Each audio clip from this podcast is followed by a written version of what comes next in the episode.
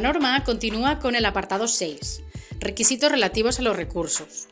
En este apartado, la norma explica cuáles son los requisitos necesarios que el laboratorio debe disponer relativos a los recursos y lo divide en cuatro, principales o fundamentales.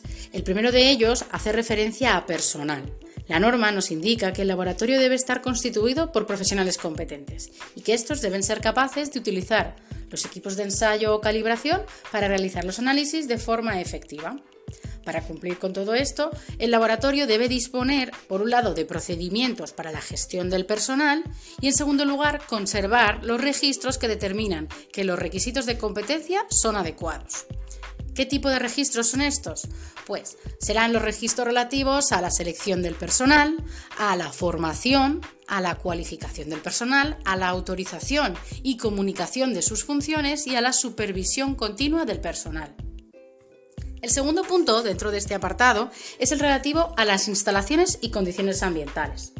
La norma nos indica que es necesario que el laboratorio disponga de instalaciones que permitan las condiciones ambientales óptimas para proceder con los ensayos y establecer medidas para el mantenimiento y la conservación.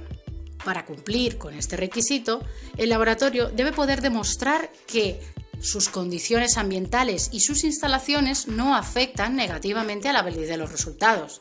Para ello debemos, por un lado, documentarlo en un procedimiento de gestión de las instalaciones de nuestro laboratorio y de condiciones ambientales y, por otro lado, conservar los registros de los mantenimientos, la conservación de las condiciones ambientales y las medidas que realizamos.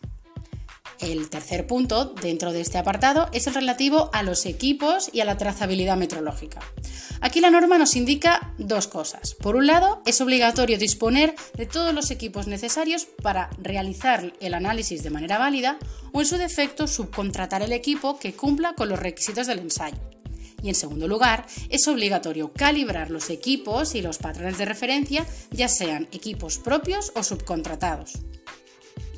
Por lo que para cumplir con este requisito, en el laboratorio debemos poder demostrar de forma documental que los equipos reactivos, los patrones de referencia que utilizamos o el software del laboratorio, bueno, el software relativo a cada uno de los equipos, etcétera, son adecuados para la actividad en el laboratorio y que se mantienen en correcto estado, garantizando la trazabilidad metodológica de las mediciones. Por ello, se ha de disponer de procedimientos para la gestión de estos equipos y conservar registros tanto de las fichas de todos los equipos, realizar planes de mantenimientos, calibraciones, ajustes, verificaciones de los equipos de manera anual y mantener los registros de estos resultados de trazabilidad metrológica para cada una de estas actividades de mantenimiento, de calibración, de verificación de cada uno de los equipos. Por último, el cuarto apartado o el cuarto punto dentro de este apartado es el relativo a las compras y a las subcontrataciones. En este, en este apartado, lo que nos dice la norma es que si el laboratorio, por cualquier circunstancia, se ve en la necesidad de subcontratar a otro laboratorio un servicio, este debe ser lo suficientemente competente para cumplir con los encargos en tiempo y en forma, y estar acreditado si el servicio subcontratado está dentro del alcance del laboratorio, indicando esto en el informe. ¿Qué quiere decir esto? Pues que si, por ejemplo, nosotros estamos acreditados para pH en aguas de consumo y por cualquier motivo no podemos hacer el análisis, porque se nos estropea el pHímetro o porque por circunstancias no podemos, si subcontratamos este ensayo a un laboratorio, el laboratorio deberá estar acreditado para pH y en aguas de consumo como nosotros. Es decir, tenemos que buscar laboratorio acreditado para el mismo ensayo y la misma matriz analítica y en el informe deberemos indicar junto al resultado de pH que este, deberemos marcarlo con alguna marca, que este ensayo ha sido subcontratado. En el caso de un análisis de microbiología igual, por ejemplo, si estamos acreditados para listeria en alimentos, tendremos que indicar que el laboratorio eh, al que hemos subcontratado el ensayo, buscar primero uno que tenga la acreditación en listeria en alimentos, como nosotros, mismo alcance, mismo ensayo, y en el informe indicar que está subcontratado.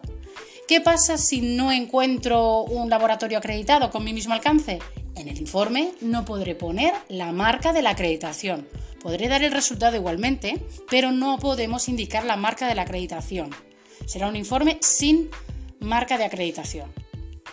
También la norma nos indica que es necesario evaluar tanto a los proveedores de equipos, de materias primas o de ensayos, indicando eh, los requisitos por los cuales los hemos elegido e incluyendo la calidad del producto o servicio que nos ofrecen. Por tanto, ¿qué tenemos que hacer para cumplir con este último apartado? Pues siguiendo lo que nos dice la norma, el laboratorio debe corroborar y dejar documentado que los productos y servicios que subcontratamos o que compramos, que afectan a las actividades y resultados del laboratorio, son adecuados a los requerimientos de cliente. Es necesario también disponer por tanto, de un procedimiento específico para el proceso de compras, así como conservar los registros de las evaluaciones realizadas a los proveedores y los pedidos o guardar el listado de pedidos de, compras de todos, los, de todos los proveedores y de los subcontratos.